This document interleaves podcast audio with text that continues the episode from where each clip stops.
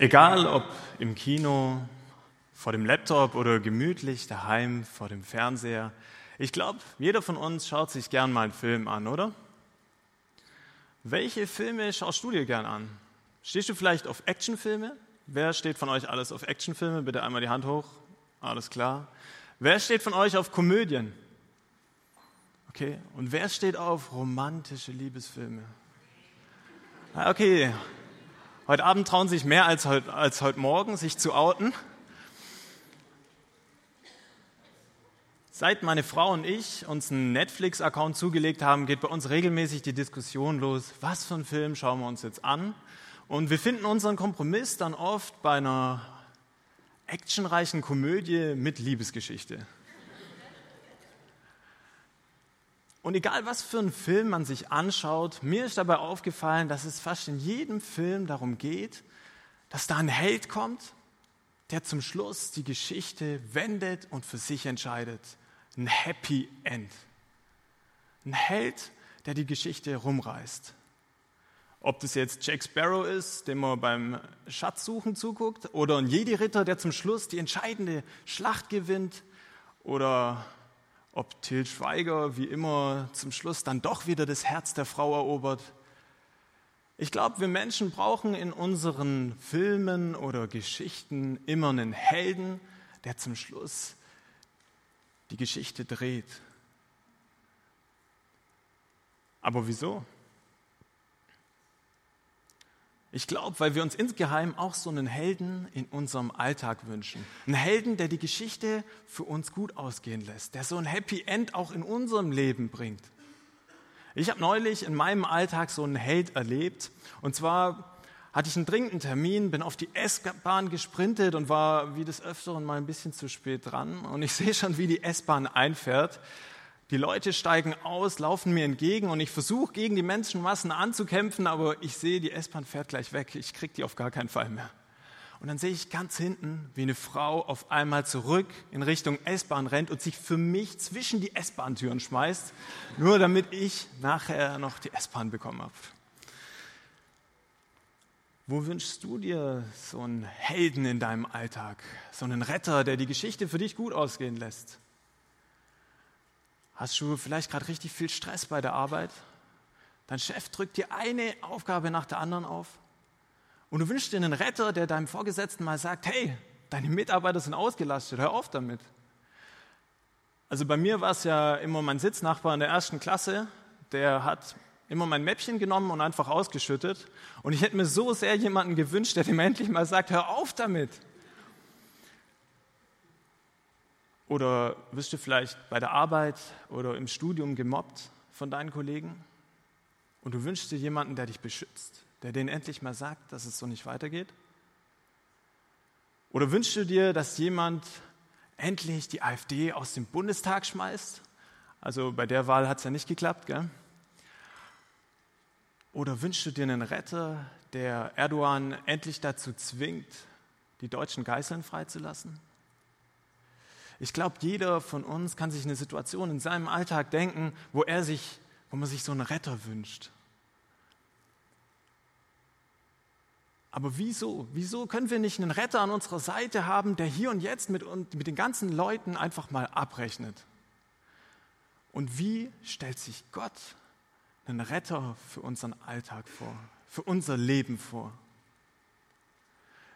Wir starten, wie ihr vorher schon gehört habt, heute gemeinsam in das Lukas-Evangelium als Jesus-Treff.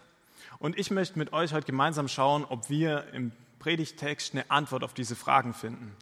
Und zwar geht es um Lukas 4, 14 bis 30. Und es ist ein Text, wo Jesus ganz am Anfang von seinem Wirken steht. Also da geht es gerade erst los mit Jesus. Mit der Kraft des Heiligen Geist, Geistes erfüllt, kehrte Jesus nach Galiläa zurück also in seine Heimatregion. Sofort, schon bald, sprach die ganze Gegend von ihm. Er lehrte die Menschen in den Synagogen und alle redeten mit größter Hochachtung von ihm.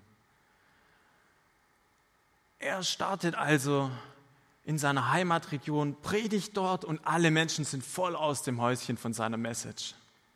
So kam Jesus auch nach Nazareth, wo er aufgewachsen war. Am Sabbat ging er wie gewohnt in die Synagoge.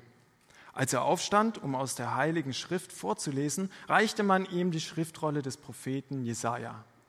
Jesus öffnete sie, suchte eine bestimmte Stelle und las vor. Jesus kommt also in seine Heimatstadt Nazareth und darf dort predigen. Und dort war es jetzt nicht so wie im Jesus-Treff, sondern der Jesus, der durfte sich irgendeine Bibelstelle selber aussuchen. Und er hat sich natürlich eine ganz besondere Bibelstelle rausgesucht. Und zwar eine Bibelstelle, die für die Leute damals von großer Bedeutung war. Dazu muss man wissen, dass die Juden damals von den Römern unterdrückt waren. Die Römer hatten die Herrschaft und haben das die Juden auch spüren lassen. Hohe Steuern auferlegt, sie zum Teil versklavt und vor allem die Religion von den Juden missachtet. Und die haben sich jetzt nichts anderes gewünscht als einen Retter. Genau so einen Retter, der sie befreit und der mit den Römern endlich mal abrechnet. Und genau die Bibelstelle pickt sich Jesus jetzt raus. Es ist eine Bibelstelle, wo Jesaja aus Sicht dieses Retters spricht. Und hier geht es jetzt genau um so einen Retter. Jesaja 61, 1 bis 2. Der Geist des Herrn ruht auf mir, weil er mich berufen hat und bevollmächtigt hat er hat mich gesandt, den Armen die frohe Botschaft zu bringen und die Verzweifelten zu trösten. Ich rufe Freiheit aus für die Gefangenen. Ihre Fesseln werden nun gelöst und die Kerkertüren geöffnet. Ich rufe ihnen zu, jetzt erlässt der Herr eure Schuld. Doch nun ist auch die Zeit gekommen, dass unser Gott mit seinen Feinden abrechnet. Ich kann mir richtig vorstellen, wie jeder Jude diesen Bibeltext auswendig konnte. Da geht es um den Retter, um den Retter, den sie sich wünschen, um den Retter, der sie befreit und der mit den Feinden endlich abrechnet, der mit den Römern abrechnet. Und den Bibeltext liest Jesus jetzt vor, in Lukas 4, 18 bis 19. Der Geist des Herrn ruht auf mir, weil er mich berufen hat und bevollmächtigt hat. Er hat mich gesandt, den Armen die frohe Botschaft zu bringen ich rufe Freiheit aus für die Gefangenen, den Blinden sage ich, dass sie sehen werden, und den Unterdrückten, dass sie von jeder Gewalt befreit sein sollen. Ich verkündige ihnen ein Jahr, in dem der Herr seine Gnade zeigt. Einige unter euch, die denken sich jetzt wahrscheinlich, wieso liest der Typ da vorne jetzt eigentlich schon zum zweiten Mal den Text vor? Aber die, die gut aufgepasst haben, die haben vielleicht gemerkt, dass Jesus hier zum Schluss in seinem Predigtext nicht nur ein bisschen freestylt, sondern dass er eine ganz bestimmte Stelle einfach weglässt. Und zwar der Satz, genau der Satz, auf den sich die Juden so gefreut haben, die Menschen damals. Der Satz, wo Gott kommt und mit den Feinden abrechnet, den Satz lässt Jesus einfach weg. Und stattdessen macht er einen Punkt, einen Punkt nach dem Satz mit der Gnade. Ich kann mir richtig vorstellen, wie bei den Menschen in der Synagoge die Kinnlade runterklappt. Die beten den Text förmlich mit, den Jesus da vorliest, und auf einmal lässt er den Satz einfach weg. Das wäre wie, wenn wir alle zusammen heute mal zusammen Fußball schauen und ähm, auf einmal nach 80 Minuten zieht jemand den Stecker. Aber wieso macht Jesus das? Wieso lässt er den Satz weg? Ich glaube, Jesus ist das nicht aus Versehen passiert, sondern Jesus hat es ganz bewusst gemacht. Er hat ganz bewusst den Satz weggelassen, wo Gott mit den Feinden abrechnet und einen Punkt nach dem Satz der Gnade gemacht, um den Fokus seiner Zuhörer auf genau diesen Satz zu legen, auf dieses Ja der Gnade. Er wollte, dass seine Zuhörer genau darauf gucken, auf ein Ja der Gnade, auf ein Gnadenjahr. Aber was ist das für ein Jahr der Gnade? Was ist dieses Gnadenjahr, auf das Jesus seine Zuhörer lenken will? Für die Leute damals war das ein Begriff. Und zwar war dieses Gnadenjahr bei den Juden alle 50 Jahre. Und alle 50 Jahre wurden die kompletten finanziellen Schulden einfach erlassen. Die kompletten finanziellen Schulden wurden erlassen. Und Jesus spricht genau von so einem Gnadenjahr, in dem alle Schulden erlassen werden. Aber nicht nur alle Schulden, sondern es ist ein besonderes Jahr der Gnade. Den Armen wird frohe Botschaft gesendet. Die Gefangenen werden befreit und Blinde können wieder sehen. Jesus spricht hier von einer ganz besonderen Zeit der Gnade. Und jetzt geht's weiter. Jesus rollte die Schriftrolle zusammen, gab sie dem Synagogendiener zurück und setzte sich. Alle blickten ihn erwartungsvoll an. Die Menschen in der Synagoge gucken Jesus ganz gespannt an. Was kommt jetzt? Was kommt jetzt für eine Predigt? Wieso hat er den Satz weggelassen, wo Gott mit den Feinden abrechnet? Und wieso will er uns was von Gnade erzählen? Was ist das für eine Predigt, die da kommt von Jesus? Und die Predigt von Jesus geht scheinbar nur einen Satz lang. Heute, wo ihr dieses Wort hört, hat sich die Voraussage des Propheten erfüllt. Für uns hört sich das nach einer ziemlich langweiligen Predigt an, oder? Aber für die Leute damals war das ein ganz besonderer Satz. Denn was sagt Jesus da? Jesus sagt damit doch, dass die Zeit, worauf sie sich so gesehen, wo, wo sie so darauf gewartet haben, wo ein Retter kommen soll, der sie befreit, die ist jetzt gekommen. Zwar lässt Jesus das weg, mit dem, dass Gott mit seinen Feinden abrechnet, aber die Zeit der Gnade ist jetzt gekommen. Jesus sagt, jetzt kommt eine Zeit der Gnade.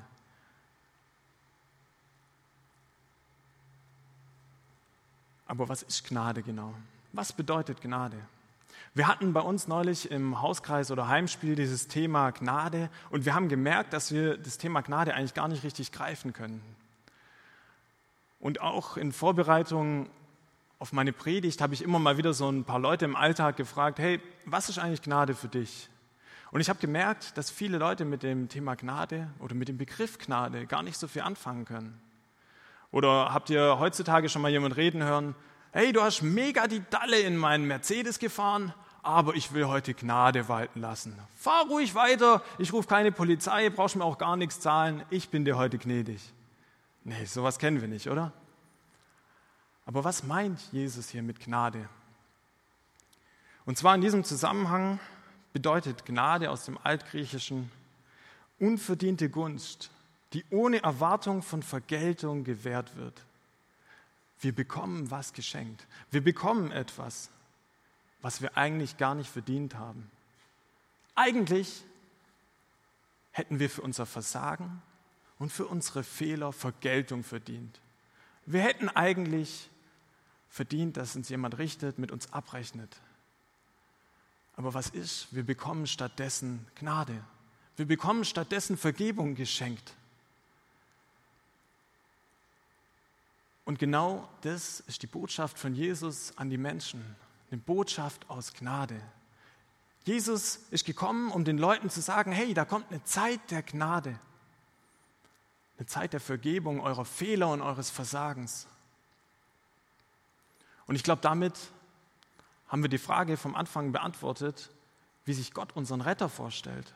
Gott schickt Jesus seinen Sohn als Retter aus Gnade, um uns die Botschaft zu bringen, dass wir trotz unserer Fehler, trotz unseres Versagens angenommen sind. Und wieso schenkt uns Gott aber nicht einen Retter, der mal mit unseren Feinden abrechnet? Wieso schickt Gott keinen Retter, der mit den Römern endlich abrechnet? Ich glaube, die Antwort liegt genau in der Botschaft von Jesus, in dieser Gnade. Weil wenn wir alle diese Gnade brauchen, wenn wir alle Fehler machen, was passiert dann, wenn ein Retter kommt, der mit der abrechnet? Er würde nicht nur mit deinen Feinden und mit den Römern abrechnen, sondern gerechterweise würde er auch mit dir, mit mir und mit den Juden abrechnen. Wir alle machen Fehler und wir alle versagen irgendwann mal. Vielleicht warst du in Wirklichkeit ja derjenige, der in der ersten Klasse immer mein Mäppchen ausgeschüttet hat. Oder vielleicht bist du selber gar nicht so der gnädige Chef, der gnädige Vorgesetzte. Vielleicht bist du streng mit deinen Mitarbeitern. Oder vielleicht macht es dir selber ab und zu mal Spaß, deine Kollegen zu ärgern. Wir alle machen unsere Fehler und wir alle kommen immer wieder an den Punkt, wo wir versagen. Und Jesus schenkt uns jetzt eine Botschaft der Gnade, wo wir diese Fehler und das Versagen abgeben können. In Johannes 3, Vers 17 steht, denn Gott hat seinen Sohn nicht gesandt in die Welt, dass er die Welt richte, sondern dass die Welt durch ihn selig werde. Gott hat uns keinen Retter geschickt, der richtet, der abrechnet, der Vergeltung schafft, sondern Gott schickt uns einen Retter mit der Botschaft der Gnade.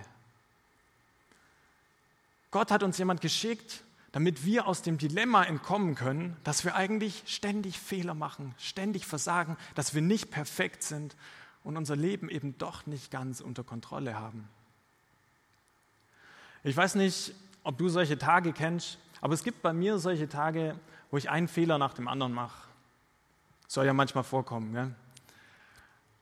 Und so ein standardmäßig fehlerhafter Tag, nenne ich den jetzt mal, der sieht bei mir folgendermaßen aus. Ich habe vielleicht gerade nicht so gut geschlafen, gehe schon schlecht gelaunt zur Arbeit. Dort mache ich einen Fehler nach dem anderen. Und aus lauter Frust motze ich dann auch noch meinen Kollegen blöd von der Seite an.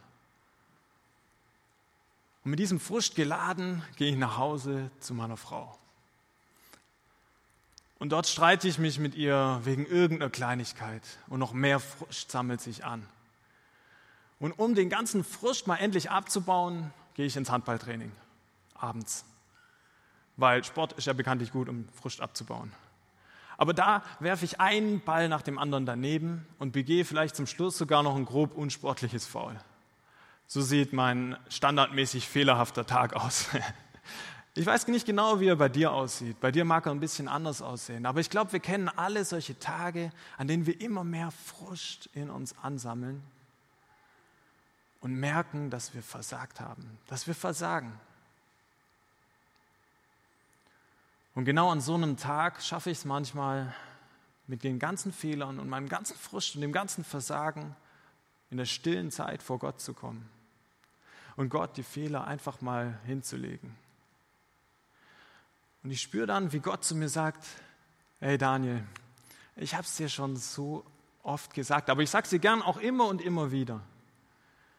Du versagst auf dieser Welt, du machst Fehler. Du bist nicht perfekt, aber du kannst auf dieser Welt auch gar nicht perfekt sein. Du kannst auf dieser Welt gar keine Fehler machen, sondern es gehört dazu